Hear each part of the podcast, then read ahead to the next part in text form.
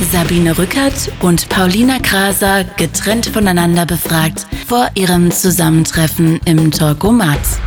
Ich bin ein bisschen frustriert, weil ich über ganz viele verschiedene Wege versucht habe herauszufinden, wer heute mein Partner oder meine Partnerin ist. Und es hat absolut überhaupt nicht funktioniert. Ja, ich fühle mich komisch. Ich habe äh, noch nie sowas gemacht. Normalerweise bereite ich mich ja auf Gespräche vor. Der Journalist ist ja immer im Bilde, mit wem er sich trifft. Ist es Pietro Lombardi? Also meine Tochter hat vermutet, dass ich heute mit Bushido zusammentreffe und wir unterhalten uns über Strafrecht. Ich hoffe, dass es eine Person ist, mit der ich was anfangen kann und äh, mit der ich ein gutes Gespräch haben kann. Das ist einfach alles, worauf ich mich freuen würde. Ich treffe jetzt einen Menschen und unterhalte mich mit dem über Themen, die mir der Computer vorgibt. Wir haben ein Blind Date für zwei Promis eingefädelt. Sie sitzen in diesem Moment mit verbundenen Augen im Studio gegenüber. Wer ihr Gesprächspartner für die nächsten 45 Minuten sein wird, erfahren die beiden gleich. Die Gesprächsthemen bestimme ich, der Talkomat, eine emotionslose, algorithmusgesteuerte Maschine mit geiler Stimme. Hier ist euer Blind Date.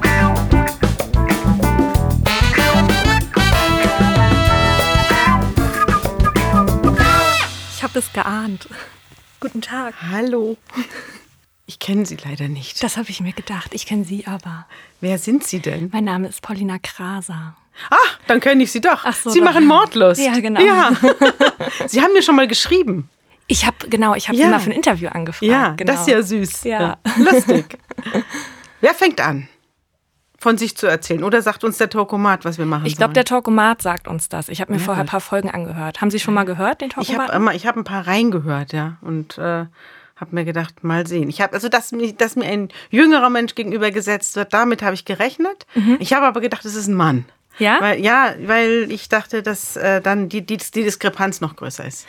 Ich habe sehr viel Anstrengung unternommen, herauszufinden, wer mein Gesprächspartner oder Ja, meine Gesprächspartnerin ja. ist. Und äh, habe auch einmal ihren Namen gesagt. Ja. Und da merkte ich so ein bisschen, wie das so im Mundwinkel zuckte. Aber Ah, und da haben Sie es gewusst. nee, ich habe es mich nicht getraut, tatsächlich zu denken, dass es dann so ist. Aber ich habe gedacht, das wäre auf jeden Fall eine gute Idee. Ja, sehr lustige Idee. Ja. Das kann ich wirklich richtig gut kochen. Möchten Sie anfangen? Ja, ich muss länger überlegen, was ich richtig gut kochen kann. Fangen Sie doch an. Äh, ich kann tatsächlich auch fast gar nichts kochen. Ich kann ungefähr drei Gerichte. Kennen Sie Malfati? Nein. Das sind so italienische Nudelrollen mit Spinat und Ricotta. Und äh, die brät man an in einer Salbeibutter und mit frittiertem Knoblauch. Und das ist das einzige Gericht, was ich richtig kochen kann, tatsächlich. Also ich kann Chili con Carne machen, aber das würde ich jetzt nicht unter Kochen subsumieren. Das ist eigentlich ein Zusammenwerfen von Gegenständen, äh, die man essen kann. Und ansonsten habe ich einen Mann, der extrem gut kocht und ein leidenschaftlicher und großartiger Koch ist. Und deswegen muss ich so gut wie nie kochen. Also das hat sich insofern für mich erledigt, diese Frage. Da haben Sie ja sehr viel Glück gehabt dann bei Ihrer Auswahl. In jeder Hinsicht. Ja. Mit diesem Mann habe ich, hab ich in jeder Hinsicht Glück. Unter anderem auch mit dem Kochen. Mein schönster Geburtstag. Jetzt fange ich an. Mein schönster Geburtstag. Ich habe eigentlich immer ganz schöne Geburtstage gehabt. Also ich gehöre nicht zu den Menschen, die jedes Jahr in Tränen ausbrechen, weil sie ein Jahr älter werden. Ich werde nächstes Jahr 60 und äh, vielleicht wird das der schönste Geburtstag. Aber der, der bis hinter mir liegt, äh, der schönste Geburtstag, der kommt sicher in die Kinderzeit. Also wenn man noch nicht gewöhnt ist, Geburtstag zu feiern und wenn es noch nicht selbstverständlich ist, dass der Geburtstag jetzt irgendwie begangen werden muss, sondern wenn es da ein geheimnisvolle äh, Geraschel im Vorfeld gibt und die Geschwister sich aufbauen und es gibt eine Torte und es gibt einen großen äh, Kuchen, in, auf dem eben diese Lichter stehen, hat man noch so acht, neun Lichter drauf und so. Das sind sicherlich meine schönsten Geburtstage gewesen. Worauf haben Sie sich da am meisten gefreut? Auf das Geschenk oder darauf, dass alle zusammenkommen? Ja, auf die Geschenke schon und vor allem auf die Tatsache, dass ich die wichtigste Person war. Also ich habe fünf Geschwister und da ist man nicht automatisch die wichtigste, wenn man die jüngste ist, sondern man muss sich da durchsetzen Ja. und man muss auf sich aufmerksam machen und das ist mir eigentlich irgendwie bis heute geblieben. Diese Eigenschaft. Und äh, das sind so Dinge, die, die sich aus der allerfrühesten Kindheit heraus entwickelt haben. Mhm. Und ich glaube, dass ich jetzt in der Chefredaktion der Zeit sitze, hat sicherlich auch was damit zu tun, Sie dass ich mich gegen fünf ältere Geschwister durchsetzen musste. Quasi schon als Kind darauf trainiert. Mhm. Wie steht Ihr Geburtstag da? Ähm, also es war sicherlich nicht der letzte Geburtstag, das war mein 30. und den habe ich Corona-bedingt natürlich äh, sehr einsam verbracht. Ja. Yeah. Ähm, ich glaube, es war aber der 28. Den fand ich ganz toll, der ist mir in Erinnerung geblieben, weil ähm, ich von einer Person ein Geschenk versprochen bekommen habe und das musste ich mir aber erkämpfen. Mhm. Und zwar musste ich die Person abwerfen mit Tennisbällen. Mhm. Ähm, und nur wenn ich das in einer äh, bestimmten Zeit geschafft habe, mhm. dann äh, konnte ich so mein Geschenk ergattern. Und das fand ich toll, weil das so ein bisschen challenging war. Wie ist es denn, wenn man zu Corona-Zeiten seinen Geburtstag feiert? Ähm, ich habe mal Fati gekocht ja. und ähm, hatte äh, eine Person zu Gast und äh, das war ruhig und es war aber auch in Ordnung, fand mhm. ich. Ich werde den bestimmt nochmal nachfeiern, aber ich bin generell nicht so ein Geburtstagstyp. Ja. Habe ich nicht so gern. Also Sie haben noch so viele Geburtstage vor sich, ja. also statistisch gesehen äh, sind es mindestens noch 40. Also keine Bange. Bei mir sind es dann schon etwas weniger. Ein Gegenstand, der für mich wichtig ist. Jetzt müssen Sie anfangen. Ja, ähm, es gibt für mich so zwei Arten äh, von wichtig. Einmal, was ich, was ich wichtig finde, weil es funktional ist. Und äh, da ist der Gegenstand, mit dem ich äh, tagsüber am meisten in Kontakt bin, mein iPhone und meine AirPods, mhm. äh, damit ich kabellos durch die Gegend laufen kann. Das ist für mich ganz wichtig im Alltag. Und ansonsten emotional wichtig habe ich einen kleinen Hund, das waren früher die Wauzis, das ist so ein Stoffhund und den hat mir mein Vater geschenkt. Wir hatten damals nicht so viel Geld und äh, ich war bei Woolworths und da habe ich diesen Wauzi gesehen und da war also eigentlich eine ganz miese Masche, wie die Kinder gefangen haben, weil da gab es so Werbeslogan, wo drauf stand, wir haben keine Mama und wir haben keinen Papa und bitte äh, adoptiert uns hier raus. Und da habe ich ganz bitterliche Tränen geweint ähm, und mein Vater sah sich nicht in der Lage, mich aus diesem Geschäft raus zu kriegen, ohne mir diesen Wauzi zu schenken. Achso, Sie haben den schon ganz lang? Ja, seit ich fünf bin. Ach so. Ja, genau. Ja, ich glaube, ja. aus dem Alter habe ich keine Gegenstände mehr. Also mein wichtigster Gegenstand ist mein Auto, weil ich alles mit dem Auto mache, soweit es irgendwie geht, schon immer. Ja. Und es liegt daran, dass ich eine wahnsinnige Flugangst habe und nie geflogen bin. Also ich bin ganz am Anfang, als ich zur Zeit kam, bin ich ein paar Mal geflogen und es war so grauenhaft.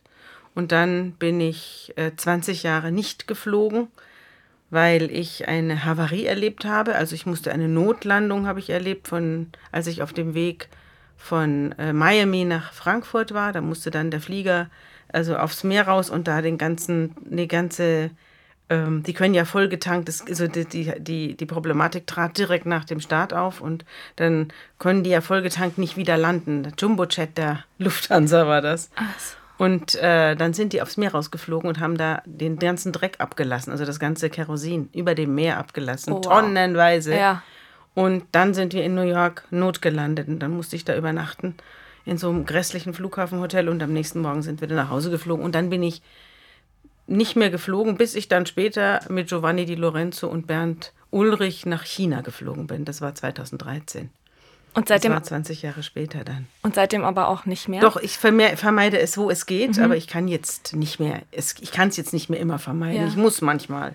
Und dann mache ich es natürlich, aber sonst steige ich ins Auto und fahre dann irgendwo hin. Und wenn Sie so viel Auto fahren, was machen Sie in der Zeit? Weil ich empfinde Autofahren immer als wahnsinnige Zeitverschwendung, wenn ich nicht gerade über was mhm. nachdenken möchte oder so. Was tun Sie, während Sie fahren? Ich, äh, telefoniere. Mhm.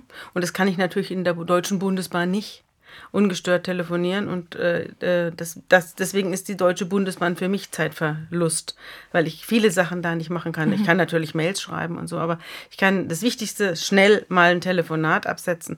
Das kann ich da nicht, außer, dann, außer es hören dann eben wieder irgendwelche Leute mit und das möchte ich nicht. Mhm. Und darum äh, fahre ich sehr gerne Auto oder ich höre mir wenn es jetzt nicht, ähm, wenn es jetzt kein Dienst, wenn es kein, kein Dienstreise ist, höre ich mir Romane an oder Jetzt habe ich mir äh, den Gesang, gesamten Yuval Noah Harari angehört auf mhm. der Reise nach Italien und zurück. War auch ganz schön. Das glaube ich.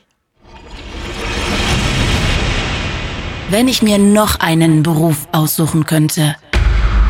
Wer ist dran? Sie. Ach, ich. Ich, ähm, mh, mm, ich glaube, ich würde fünf Kinder kriegen. Also ich äh, würde wahrscheinlich gar keinen großen Beruf haben, sondern ich würde fünf Kinder haben. Und das klingt jetzt nicht besonders äh, emanzipiert, aber das macht mir einfach Riesenspaß. Also mein, ich habe nur ein Kind, berufsbedingt, und ich würde diesen Beruf natürlich wieder ergreifen. Insofern, ähm, aber wenn ich jetzt einen anderen ergreifen müsste oder der mir hier verlegt wäre, dann würde ich sagen, okay, komm, wir kriegen fünf Kinder, äh, weil das macht einfach, es ist einfach unglaublich. Es ist einfach unglaublich toll. Ich wollte keine Kinder. Als ich in ihrem Alter war, mhm. wollte ich kein Kind.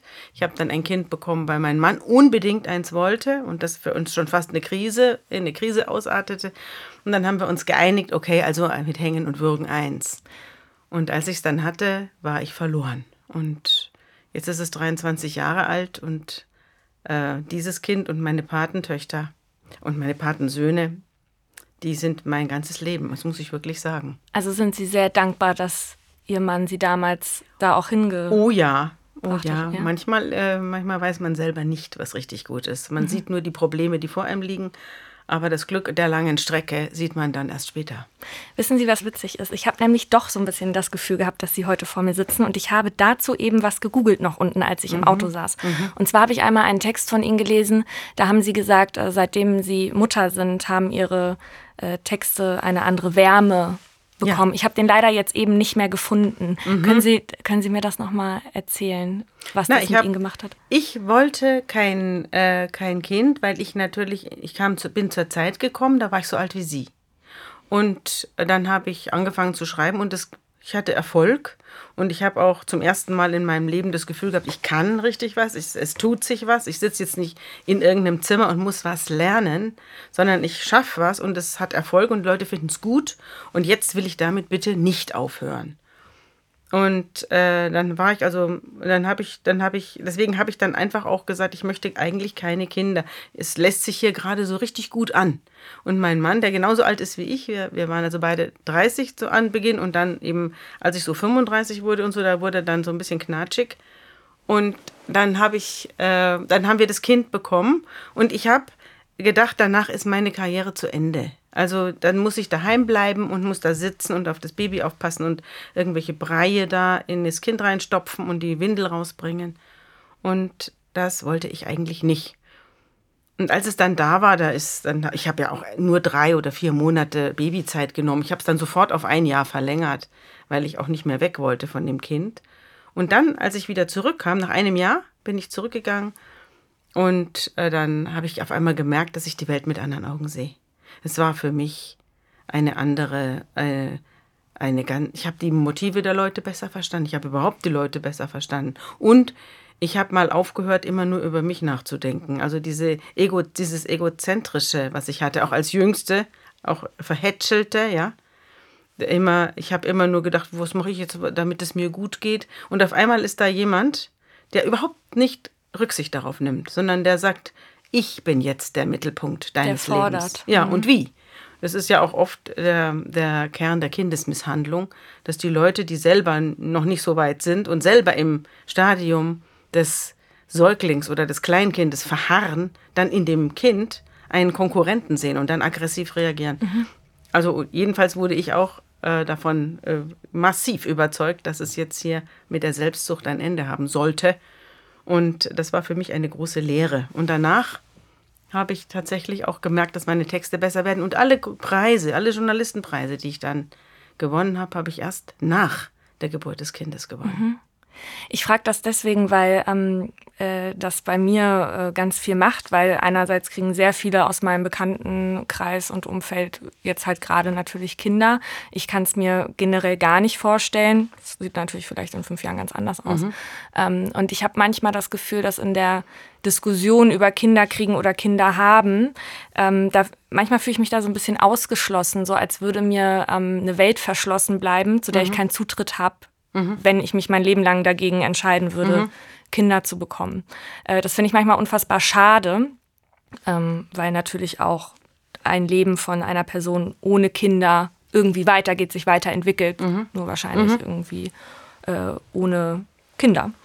Ähm, und das finde ich immer sehr spannend, äh, was das mit Leuten macht, die dann Kinder haben, wie sie über sich selber denken äh, in der Zeit, wo sie keine Kinder hatten. Ich glaube, dass, es, dass man das auch mit überhaupt mit dem Interesse an einem anderen Menschen kompensieren kann. Also wenn man kein Kind will, dann, ähm, ich habe ja auch nur eins und habe dann gemerkt, das ist für mich eigentlich etwas, was ich, wenn ich heute nochmal äh, Kinder kriegen würde, würde ich wahrscheinlich mehr kriegen. Aber ähm, aber ich habe natürlich wahnsinnige viele Patenkinder und die sind auch alle da. Ja, die, die rufen mich pausenlos an. Ich habe ständig irgendwelche, kriege ich irgendwelche ähm, äh, Seminararbeiten zugeschickt zum Redigieren und zum drüberlesen und schau mal, wie findest du das und so. Also ich bin die ganze Zeit mit denen beschäftigt und das ist auch letztlich auch ein Grund, warum ich den Podcast mache letztlich, äh, weil ich äh, weil ich zu dieser Generationen Zugang habe. Ich kenne die Leute, die sind alle da um mhm. mich rum. Mhm. Und ich glaube, wenn man dann so über die 50 überschreitet und man hat keinen Kontakt zu jungen Leuten, kein, die auch was von einem wollen, ja, und nicht nur sagen, schau mal, da drüben läuft die schrullige Rückert, ähm, dann ist es, dann ist es ein unglaublicher Gewinn an Lebensqualität. Und es ist eine Verlängerung des Lebens, weil man nicht in eine andere Generation wechselt und dann den, den, den Kontakt zu den Jüngeren verliert. Mhm. Haben Sie äh, durch den Podcast jetzt auch eher Kontakt, weil Sie haben ja mal gesagt, Sie wussten vorher gar nicht, was Podcasts sind. Ja, das stimmt. Haben Sie jetzt äh, mehr Kontakt zu Leuten, die halt eben Podcasts konsumieren, die vielleicht äh, deswegen auch jünger sind? Sind Sie da sehr in Austausch mit? Ja, das war ich ja vorher auch schon, mhm. eben durch meine zahllosen Patenkinder, äh, durch die ich ja auch meine äh, meine, meine kleine Kinderschar sozusagen kompensiert ja. habe. Aber beruflich? Aber auch, auch? beruflich, mhm. ja, natürlich. Ich habe ja, ich bin ja auch in der, in der Chefredaktion sehr viel mit jungen Leuten beschäftigt, weil wir auch sehr viele junge Leute in der Zeitung haben. Also wir haben auch sehr viele junge Frauen. Wahnsinnig tolle Frauen haben wir da. Und äh, die, mit denen habe ich auch viel Kontakt. Also nicht mit allen, aber mit sehr vielen. Und ich habe die auch richtig ins Herz geschlossen. Mhm. Also da kriege ich dann noch immer Babybilder und irgendwelche äh, äh, Geburtstagsgrüße von, von, von den Kindern, von den, von den Mädchen und von deren Kindern wiederum. Also es ist eine, ein, es ist, hat was familiäres dann. Mhm. Ne? Mhm. Ach so. Ja, mhm. ähm, ich, würde, ich würde wahrscheinlich ähm, Buchautorin werden wollen. Das ist jetzt nicht sehr weit weg von dem, was ich äh, gerade mache. Aber ich wollte schon immer ein Buch schreiben und jetzt mittlerweile haben wir äh, viele Angebote von Verlagen, dass wir irgendwas schreiben, aber äh, das würde jetzt nicht so wirklich dem entsprechen, was ich machen wollen würde. Ähm, und mir fehlt einfach die Zeit dazu. Und, äh, Über was würden Sie denn schreiben wollen? Ähm, ich würde gerne, also was Verlage immer gerne wollen, ist ein Best-of von irgendwie Fällen, die man erzählt haben oder so. Aber ich würde auf jeden Fall sehr viel tiefer reingehen und über ein Thema speziell schreiben wollen, ähm, in Zusammenarbeit mit, ähm, mit Expertinnen und Experten. Es gibt ein Buch, das finde ich wahnsinnig toll. Das heißt, ähm, habe ich leider vergessen, es hat eine Anwältin geschrieben und es geht um äh, Verbrechen, die an Frauen begangen wurden. Und äh, sie hat zusammen mit den Frauen gearbeitet. Äh, mhm. Als äh, Juristin hat die natürlich so abgewandelt, dass man ähm, das nicht nachvollziehen kann. Mhm. Ne? Ähm, und hat äh, da immer so Themen übergeordnet oder so Infoinseln äh, reingegeben und sowas finde ich wahnsinnig spannend. Mhm. Das würde mhm. ich äh, eher so in der Richtung machen wollen. Das schiebe ich gerne vor mir her. Äh, Steuern auf jeden Fall. Ich habe meine für 2018 immer noch nicht fertig. Machen Sie das selber? Nein, um Gottes Willen. Mhm. Aber ich muss das ja zusammentragen mhm. und dann äh, dem Steuerbüro schicken. Und selbst das ist für mich ein Akt der Unmöglichkeit eigentlich. Also ich schiebe massenweise vor mir her weil sich, und je mehr ich es vor mir herschiebe, desto mehr wird es dann. Also es ist dann, ähm, die, ich, also eigentlich, eigentlich schiebe ich alles, was äh, mich mit, mit, was mich im Haushalt irgendwie beschäftigen könnte, vor mir her. Und da kriege ich auch dann häufiger mal Ärger. Ich wohne ja in der Wohngemeinschaft, ich wohne nicht alleine, sondern ich wohne in Richter im WG seit Jahren schon. Mit und ihrem Mann? Mit meinem Mann und mit Freunden. Ach also, so. Ja, ja, also eine WG. Ah. schon, also mit 30 sind wir zusammengezogen. Und ähm, das war also Zufall, weil ich nach Hamburg kam und kein, kein Zimmer hatte. Ich war bei, bei, bei der Zeit angefangen und hatte kein Zimmer. Und dann hat mir jemand gesagt, ach, ich gehe nach Afrika. ähm, du kannst meine beiden Zimmer haben. Ich wohne mit einem jungen Arzt zusammen. Und dann bin ich mit dem, bin ich da reingekommen, da saß ein junger Arzt, der war im UKE, Assistenzarzt im mhm. Universitätsklinikum Hamburg. Und dann haben wir zusammen gewohnt und dann kamen unsere Partner dazu und dann haben wir Kinder gekriegt und dann haben wir uns ein Haus gekauft auf dem Lande. Und da wohnen wir jetzt. Und es ziehen immer weitere Menschen dazu. Inzwischen sind wir fast schon eine kleine Siedlung. Also richtig lustig. Und da wird natürlich, fällt natürlich eine Menge an und ja. da schiebe ich viel vor mir her und ich äh, drücke mich auch um manches, was immer wieder Anlass zu Kritik gibt.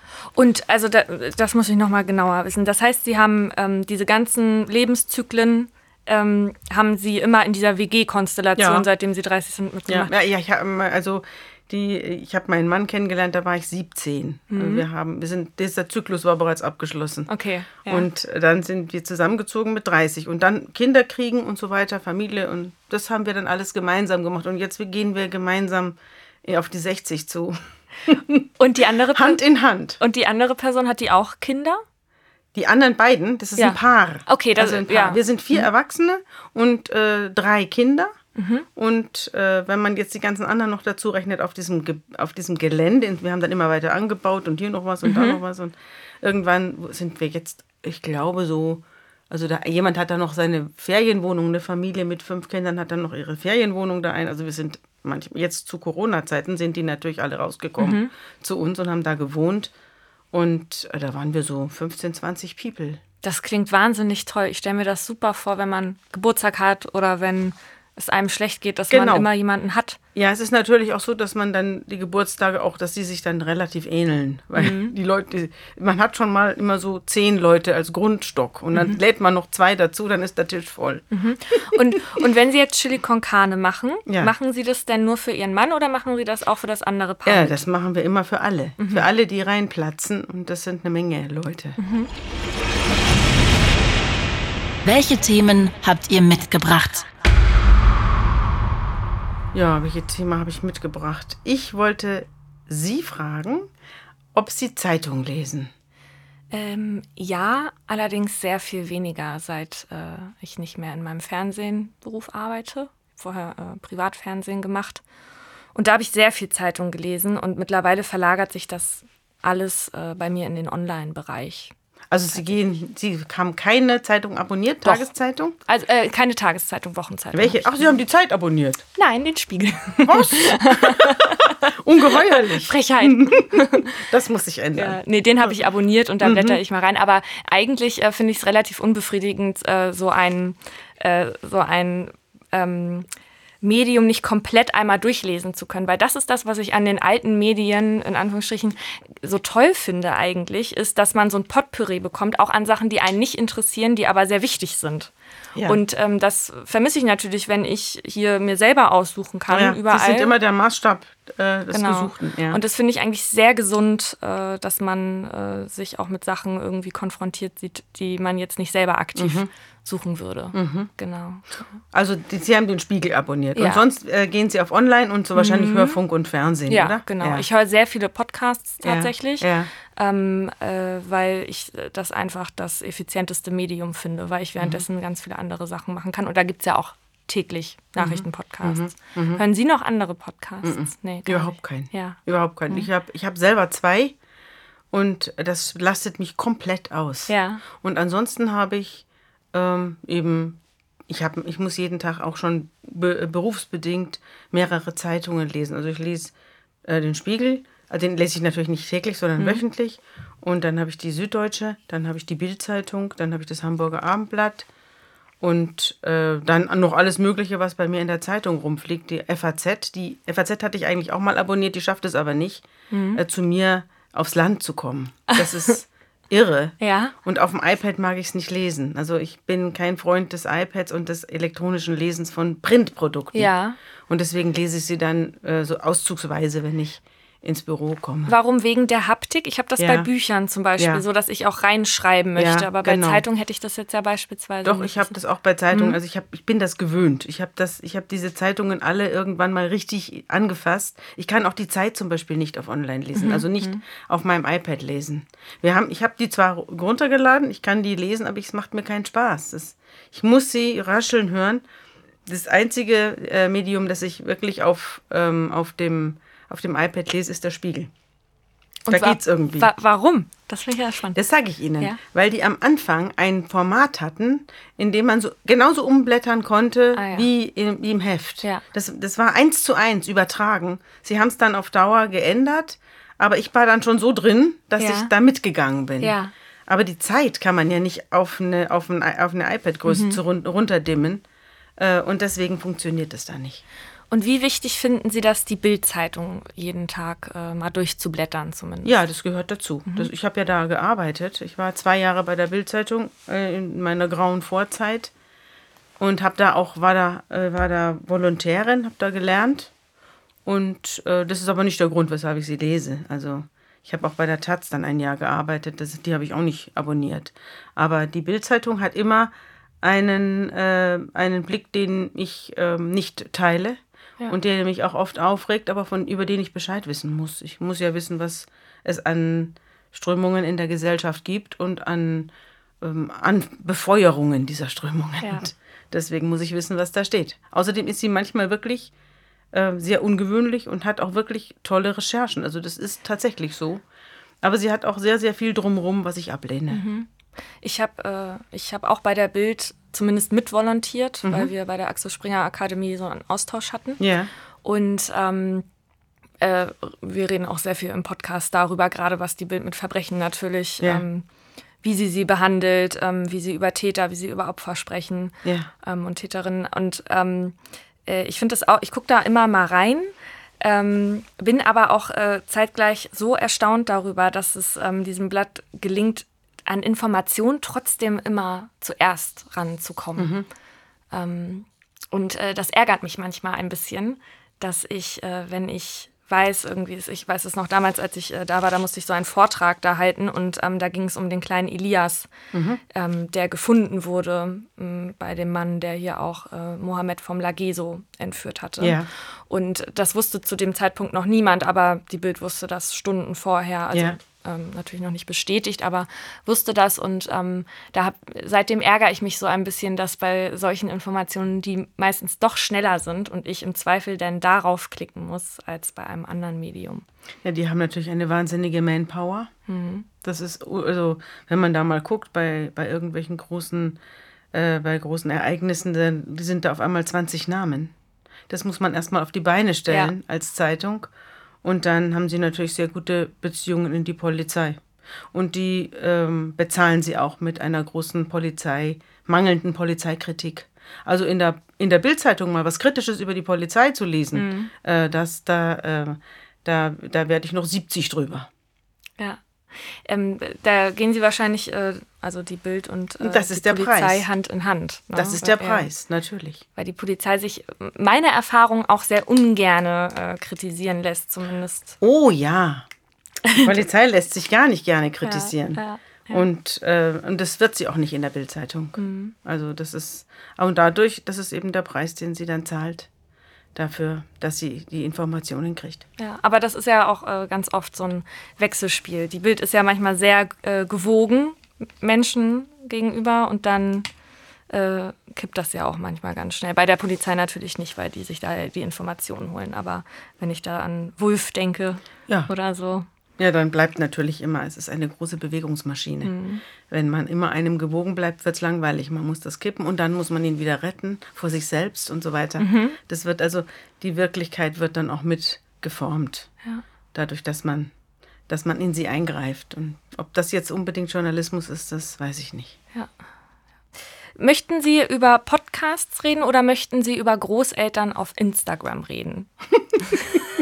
Ich bin nicht auf Instagram. Ja. Also ich bin nicht, ich, ich, die, die, die Zeitverbrechen hat einen Instagram-Account, aber den betreibe ich nicht. Sondern ich lasse mir manchmal zeigen, was da drauf ist. Aber ich habe Instagram, ich bin da nicht drauf. Ich bin auf Twitter und ich bin, ähm, ja, sonst bin ich eigentlich nirgendwo. Also jedenfalls nicht auf Instagram. Und ähm, äh, das werden Sie ja wahrscheinlich auch nicht ändern wollen, was ich total verstehen kann. Weil ich sonst zu gar nichts mehr komme. Ja. Also ich bin auch auf Twitter nur sehr, sehr spärlich vertreten, weil ich keine Zeit habe dazu. Mhm. Und ich habe das Thema mitgebracht, weil ähm, das ja äh, vielen Menschen so geht wie Ihnen und aber äh, natürlich auch Menschen gibt, die schon viel zu alt sind einfach Mhm. dafür. Und äh, weil es jetzt langsam Richtung Weihnachten geht, Mhm. ähm, äh, Weihnachten mag ich aus ganz vielen Gründen nicht. Und einer dieser Gründe ist, dass ich auf Instagram dann immer Familienfotos sehe oder Videos von jungen Menschen, die ihre Großeltern filmen.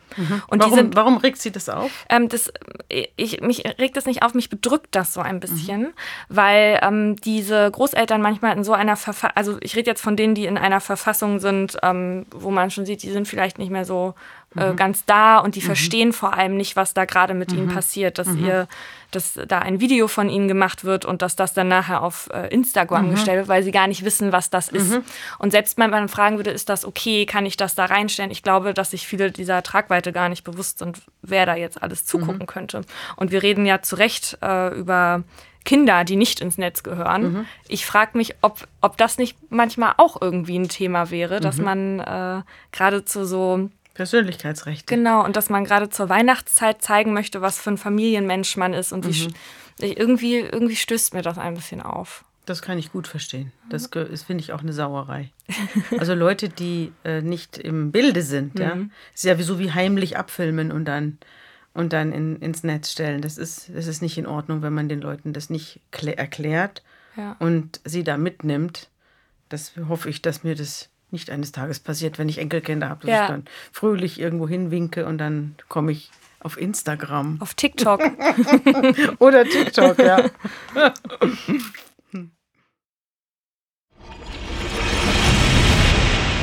Das habe ich zuletzt online geshoppt. Ich war gerade auf jeden Fall kurz davor, was zu shoppen, um mich hier so ein bisschen zu beruhigen. Äh, das wäre ein Kleid gewesen. Ah, ich habe Bettwäsche, habe ich online geshoppt für meine ähm, Gewichtsdecke. Mm, Eine Gewichtsdecke. Ja.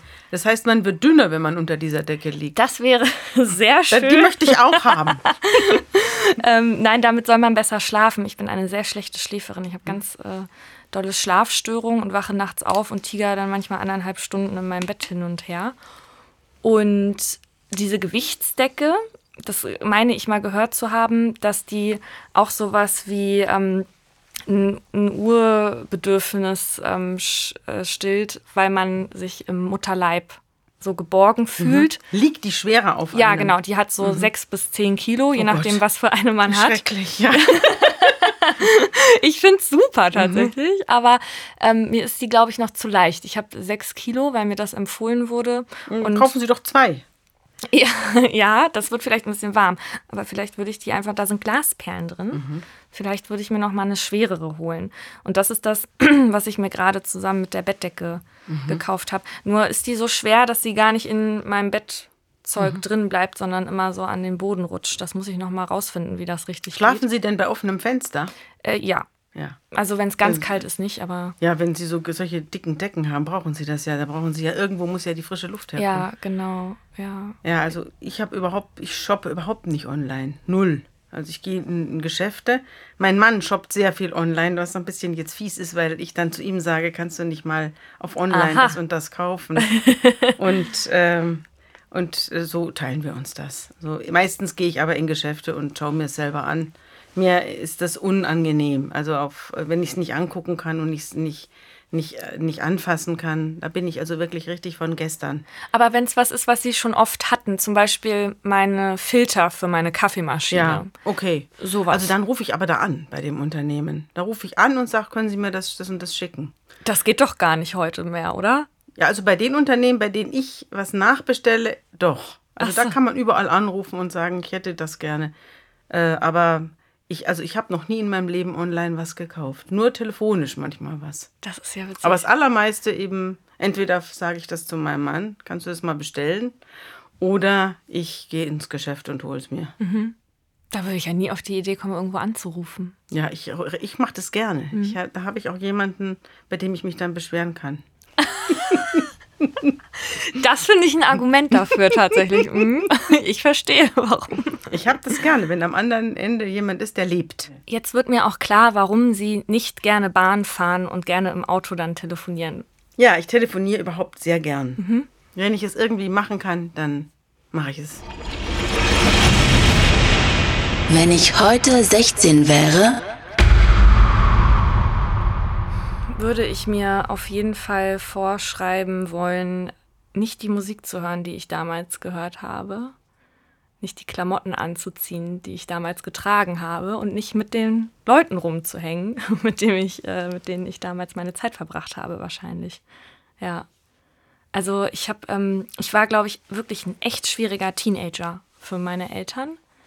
Ähm, und also. Warum? Mm, weil ähm, ich komme von so einem kleinen Dorf äh, und äh, ich habe das Gefühl, dass man da, weil man so wenig zu tun hatte da, da gab es so wenig zu entdecken, da gab es keine Kultur wirklich, dass man da schon sehr früh angefangen hat, Alkohol zu trinken, sich draußen rumzutreiben. Und äh, das ein oder andere Mal habe ich da meine Eltern, glaube ich, wirklich in die Verzweiflung ähm, getrieben mit und das würde ich schon. Äh, das, das tut Ihnen heute leid? Ähm, das, nö, ich glaube, meine Eltern äh, sind robust und ich, äh, ich glaube, ähm, ich glaube, die haben das schon irgendwie einigermaßen vertragen. Aber ich habe manchmal das Gefühl, dass ich zu meinem damaligen Ich gar keine Beziehung mehr richtig habe. Ich mhm. habe immer das Gefühl, als hätte ich äh, verschiedene Leben schon geführt, obwohl ich ja erst 30 Jahre alt bin. Ich denke mhm. mir manchmal, ach ja, da war ich diese Person, ähm, Anfang 20 war ich diese Person und ich führe ganz selten eine Verbindung dazu. Mhm. Klar gibt es ähm, Sachen, ne, das war ja alles ich, aber das sind manchmal so Sachen, die ich, also die Musik, die ich da, so frauenfeindlichen Rap oder so, mhm. das war toll, das damals zu hören, mhm. dachte ich. Mhm. Und also das würde mir ja im Traum nicht mehr einfallen mhm. heute, ja. Ja, ich habe mir das ja auch äh, schon manchmal überlegt. Das macht man ja natürlich im Laufe seines Lebens, dass man sich überlegt, was würde ich machen, wenn ich wieder in dem Alter wäre. Und dadurch, dass ich ja um mich rum jetzt gerade gebe ich einer 16-jährigen Latein-Nachhilfeunterricht und äh, dadurch mache ich mir natürlich auch Gedanken, wie ich damals saß, da saß und äh, das ist dieses, diese schrecklichen Sachen alle lernen musste. Und ich überlege mir, also ich würde, ich habe auch viel Zeit vertrödelt, weil ich nicht wusste, was ich will. Das, aber andererseits denke ich mir, diese vertrödelte Zeit war vielleicht auch ganz gut. Also wenn ich heute 8, 16 Jahre, wenn ich heute 16, ich bin sehr froh, dass ich nicht mehr 16 bin. Ich möchte auch nicht mehr 16 sein. Ich bin mit meinem Alter sehr zufrieden und ähm, aber wenn ich 16 wäre und ich hätte das alles im Kopf, was ich jetzt im Kopf habe, ich würde also sozusagen im Wissen um, mein, äh, um das, was ich alles gelernt habe, nochmal zurückgehen und 16 sein, dann würde ich wahrscheinlich was ganz anderes machen. Also dann würde ich nochmal ein ganz anderes Leben führen und äh, weiß ich, wahrscheinlich würde ich dann viel reisen. Also dieses Herumreisen, was die Leute heute machen in dem Alter, Austausch nach Neuseeland, also unvorstellbar für mich in den 60er, 70er Jahren, ja. Da ist man nicht, da ist man nicht nach Neuseeland gefahren, ein Jahr lang mit 16. Ausgeschlossen. Also ich habe mich auch als Studentin noch gefürchtet, also München zu verlassen. Das hat sich dann alles erst im, im Lauf der Zeit aufgelöst. Aber dieses, diese globale, dieses ähm, Weltgewandte, auch dass jeder Englisch kann, fließend und mhm. so, das ist toll. Also toll. Das würde ich wahrscheinlich machen. Das heißt, wenn Sie noch mal 16 sein müssten, dann lieber in der heutigen Zeit. Mhm. Ja, mhm. also ich bin ja aufgewachsen in der Zeit von Mad Men, wenn Sie diese Serie kennen. Äh, vom Hören, ich habe die nie gesehen. Schauen Sie sich's mal an, äh, da lernen Sie was. Und so ist es auch gewesen. Also dieses äh, total männlich dominierte mit den Frauen, die sich nach den Bedürfnissen der Männer gerichtet haben, die äh, immer möglichst jung und schlank und schön sein wollten und dann sich mit kleinen miesen Jobs äh, äh, äh, begnügt haben und sich immer klein gemacht haben. Das wird da sehr schön geschildert. Und wenn sie dann mal einen reichen Mann abgekriegt haben, dann wurden, haben sie sich aufgeplustert und haben, sie, haben der anderen rumkommandiert. Ganz, äh, äh, gerade über die Frauenrolle, eine ganz interessante Serie. Und äh, wenn man sich das heute anguckt, wie die Frauen der 60er Jahre, der 70er Jahre, fürchterlich. Also fürchterlich. das möchte ich nicht nochmal erleben. Also ich war ja ein Kind, ich habe es ja gar nicht erlebt, aber äh, ich würde gern in, ich möchte also nicht mehr 16 sein, aber wenn ich 16 sein müsste, dann würde ich es lieber heute sein als damals. Kann ich Sie was zu der Frauenrolle fragen? Ja, natürlich. Ähm, in meiner äh, Generation ist ja Feminismus ein unfassbar wichtiges Thema. Ja. Ähm, und das kriegen Sie ja auch mit. Was ich so gehört habe, ähm, irgendwann habe ich mal einen Satz von Ihnen gelesen, glaube ich, dass man dem Feminismus nicht verfallen darf oder, oder ja. so. Ja. Ähm, und gleichzeitig habe ich aber dann äh, bei manchen Aussagen von Ihnen das Gefühl, dass Sie total feministisch sind. Ja. Wie würden Sie sich selber dahingehend beschreiben? Ich würde sagen, mm, dass ich äh, keine Feministin bin. Ich glaube auch, dass Feminismus aufhört in dem Moment, wo die Frauen äh, selber stark sind.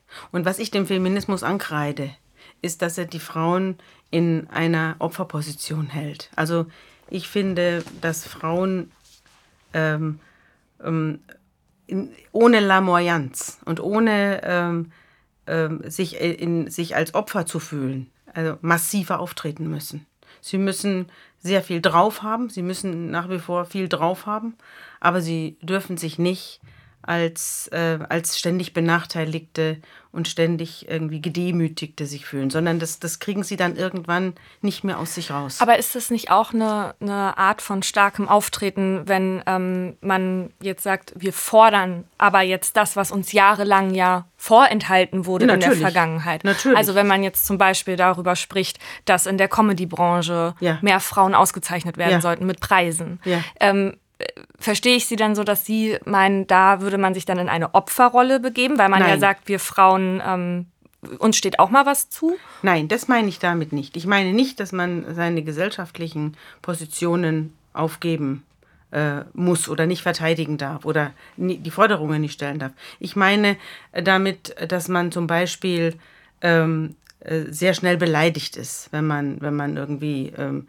wenn man irgendwie in eine Situation gerät, in der man sich zurückgesetzt fühlt, anstatt anzugreifen, Aha, dann beleidigt ist, nichts sagt, was Frauen leider oft machen und nicht angreifen und sofort die Sache bereinigen und äh, sich, sich wehren, sondern eben erstmal sich, sich zurückziehen und dann äh, was, was ausbrüten und dann sich später beschweren. Das ist etwas, was ich bei Frauen häufiger erlebe und was ich zum Beispiel schlecht finde. Ich finde, dass Frauen auftreten müssen und ich glaube, dass diese ganze Frage mit dem Binnen-I, ja, dass das alles aufhört in dem Moment, wo die Frauen diese Position haben. Wir werden nicht mehr Ärztinnen sagen müssen, weil alle äh, Ärzte sind und Ärztinnen auch. Also dieses, dieses Gewollte, dieses, ich glaube, dass dieses, dass wenn man, wenn man die, die etwas herbeizwingt, ähm, äh, äh, etwas Künstliches herbeizwingt, wie zum Beispiel eine, eine gendergerechte Sprache. Ich habe damit Probleme, was natürlich wahrscheinlich auch altersbedingt ist, aber ich habe damit Probleme, weil ich dieses,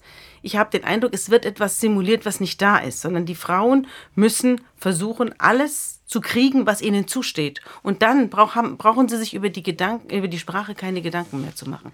Das glaube ich. Man sollte diese Verhältnisse ändern, nicht die Sprache. Ja, also ähm, un, uns ist das sehr wichtig zu gendern in unserem Mhm. Podcast. Da ha- haben wir auch richtig auf die Fresse be für bekommen. Ja, Von, ist das so? Mhm. Ja, auf jeden Fall. Ähm, äh, weil das äh, ungewohnt ist und Mhm. äh, weil es die Leute gestört hat, was ich überhaupt nicht nachvollziehen kann, weil das ist ja, wie ich rede. Ich zwinge Mhm. niemanden dazu, so zu reden. Jeder soll das machen, wie er möchte. Aber mal abgesehen von den Frauen, äh, die ich gerne mit einbeziehen möchte, auch in meiner Sprache Mhm. ähm, und noch äh, diverse Geschlechter, ähm, möchte, also habe ich einfach bei mir gemerkt, dass ähm, in dem Moment, wo ich angefangen habe ähm, zu gendern, Mhm. ich auch anders gedacht habe. Das war bei mir so. Ich erwarte das nicht. Ähm, das, äh, oder ich de denke nicht, dass es bei Ich jedem so verstehe ist. das. Aber wenn mich jetzt zum Beispiel jemand äh, ansprechen würde und sagen würde, du bist Arzt, das, da, Ja. da würde ich denken, nein. Das muss ich auch sagen, das würde mir auch auffallen. Also ich, ich verändere mich ja auch. Ich, mir fällt das jetzt auch auf. Dadurch, dass um mich herum die jungen Frauen gendern, fällt es mir jetzt natürlich auch auf. Mhm, Ja? Ich sage, wenn jemand zu mir sagt, du bist Arzt, dann würde ich sagen, nö, nö, Ja. ganz sicher nicht. ja, ja. Aber, ähm, also zum, ich gebe Ihnen jetzt mal ein Beispiel, was ich meine. Mhm. Ich habe eine Patentochter. Die Patentochter studiert soziale Arbeit und hat in einem alten Wohnstift gearbeitet. Und da wurde ein neuer Aufzug eingebaut. Und da kam ein junger Mann, der da an dieser Aufzugsfirma beteiligt war und hat, äh, hat sie da irgendwie blöd angeredet. Ich glaube, er hat ihr sogar, er hat sie sogar angefasst. Ich weiß es jetzt nicht mehr ganz genau, ist schon ein bisschen her. Und hat sie auf jeden Fall auf eine widerliche, sexistische Weise angebaggert. Und sie hat nichts gesagt und mhm. kam zu mir. Was, was soll ich machen? Sie hat sogar geweint. Sie war damals 18 oder 19 Jahre alt. Und dann habe ich gesagt, ja, warum hast du denn nichts gemacht? Du bist doch sonst nicht auf den Mund gefallen. Du lässt dir nichts gefallen. Und jetzt in dieser Situation gehst du weg und rufst mich an? Du gehst jetzt dahin und äh, gehst zu, der, zu, dem, zu dem Chef äh, deiner, deiner, deines Wohnheims und sagst, was passiert ist. Und wenn dann nichts passiert, dann rufst du mich wieder an. Dann kannst du mich anrufen. Mhm. Und das hat sie dann gemacht. Sie ist dann dahin gegangen. Der hat sich an die Aufzugsfirma gewandt. Die Aufzugsfirma hat diesen Mann sich vorgeknöpft und hat ihn, hat gesagt, du gehst dahin und entschuldigst dich. Und dann ist er zu ihr gekommen und hat sich dann so vor ihr aufgebaut. Schon fast schon ein bisschen bedrohlich und hat gesagt, ich wusste gar nicht, dass du so wenig Humor hast. Und dann hat sie gesagt, sollte es jetzt eine Entschuldigung sein? Und dann hat er gesagt, ja klar, also ich wusste es nicht, dass du das so eng siehst. Und dann hat sie mich wieder angerufen. Dann habe ich gesagt, jetzt gehst du wieder hin und sagst wieder, dass das keine Entschuldigung war. Mhm. Und dann ist sie wieder hingegangen, hat sich wieder beschwert und dann ist er von dieser Baustelle verschwunden. Also er war am nächsten Tag nicht ja. mehr da. Und das finde ich, da war, hat sie jetzt gelernt, dass sie wirksam sich verhalten kann. Ja. Und dass sie, wenn sie das, sich das nicht gefallen lässt und sondern auf den Putz haut und nicht Mutti aus dem Hintergrund anruft und da irgendwie äh, äh, Rabatz macht, ja. jetzt hat sie, das wird ihr nicht mehr passieren. Ja, und, und ich habe das Gefühl, also mich bestärkt der omnipräsente Feminismus in mhm. solchen Situationen, mhm. weil mir der Feminismus gezeigt hat, ähm, wann ich meinen Mund aufmachen mhm. kann, dass es nicht in Ordnung ist, ähm, wenn ich irgendwie mit einer Hand gelehnt äh, gegen die Wand Mhm. Ähm, da im Büro stehe, ein mhm. Mann kommt und so über meine Hand fährt. Mhm. Ne? Das waren alles Situationen, das ist gar nicht mir passiert, sondern äh, meiner Kollegin.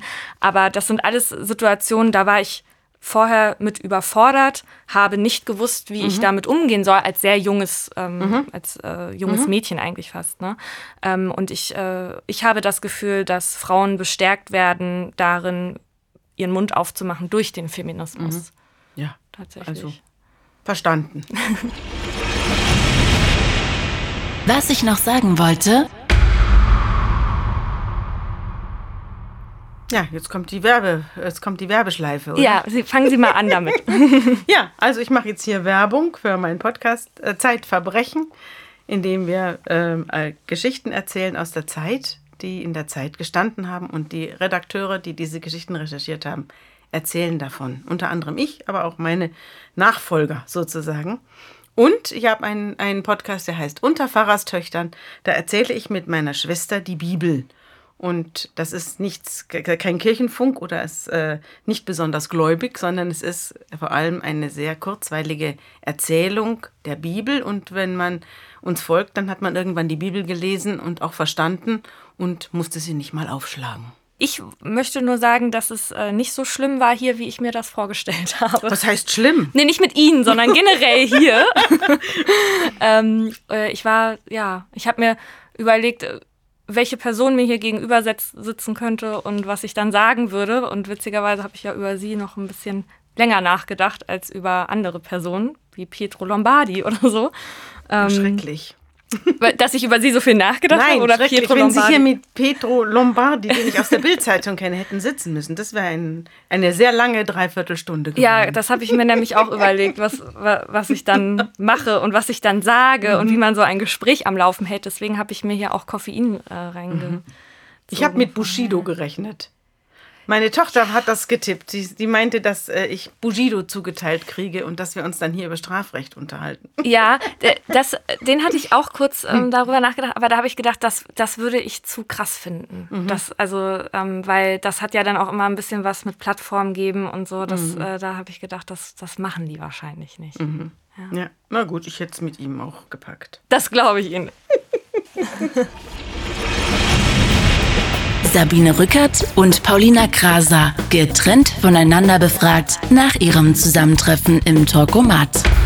ganz toll. Ich bin ganz froh über meine Gesprächspartnerin. Ja, sehr interessant. Ich kenne Frau Kraser ja, weil sie einen, einen Verbrechenspodcast macht. Ey, ich fand sie super entspannt. Und diese Altersgruppe interessiert mich einfach auch. Ich muss auch immer schnell weinen, weil ich so gerührt bin, wenn, wenn ich Menschen aus dieser Generation begegne. Das klingt jetzt total großmütterlich, aber es ist die Wahrheit. Frau Rückert hat einfach so viel Lebenserfahrung und so viel zu sagen. Und da höre ich natürlich super gerne zu.